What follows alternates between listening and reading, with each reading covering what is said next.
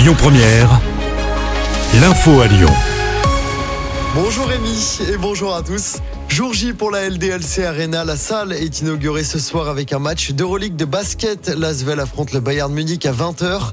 Situé près du groupe Ama Stadium à Dessine, la salle peut accueillir 12 000 personnes en configuration basket, 16 000 personnes pour les concerts. De nombreux événements ont déjà été annoncés. Florence Foresti, Sting, Lompal, Green Day, Eric Clapton ou encore du catch. Jusqu'à 120 événements peuvent être organisés chaque année dans la salle.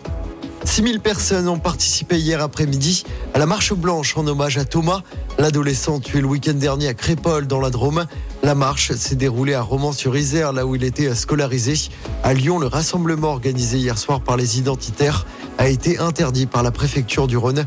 Il devait se tenir devant le palais de justice dans le 5e. Du côté de l'enquête, 9 personnes ont été arrêtées, dont le principal suspect. À Gaza, pas de trêve ni de libération d'otages avant demain. La trêve repoussée pour des détails sur la liste des otages libérés.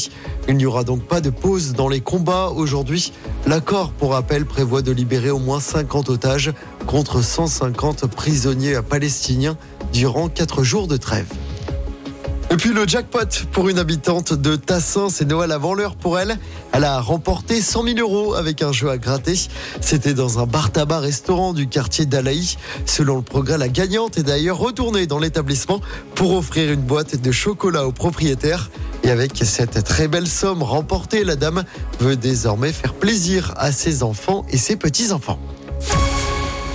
L'Olympique lyonnais sera fixé le 6 décembre prochain après les incidents en tribune avant Marseille-Lyon le 29 octobre dernier au Vélodrome.